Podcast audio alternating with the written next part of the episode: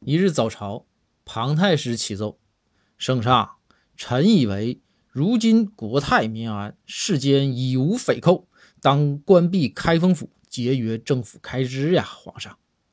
仁宗转过头问包公：“包爱卿，你以为如何呀？”包公说：“臣以为可以。”这仁宗惊讶的就说：“呀，包爱卿。”如果关闭开封府，你可就没工作了，你不慌吗？包公说：“不慌，臣有副业。”仁宗就说：“爱卿，副业是什么呀？”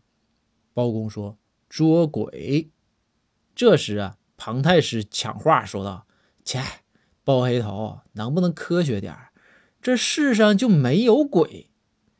包公微微一笑说：“庞庞。”你以为鬼是怎么没有的？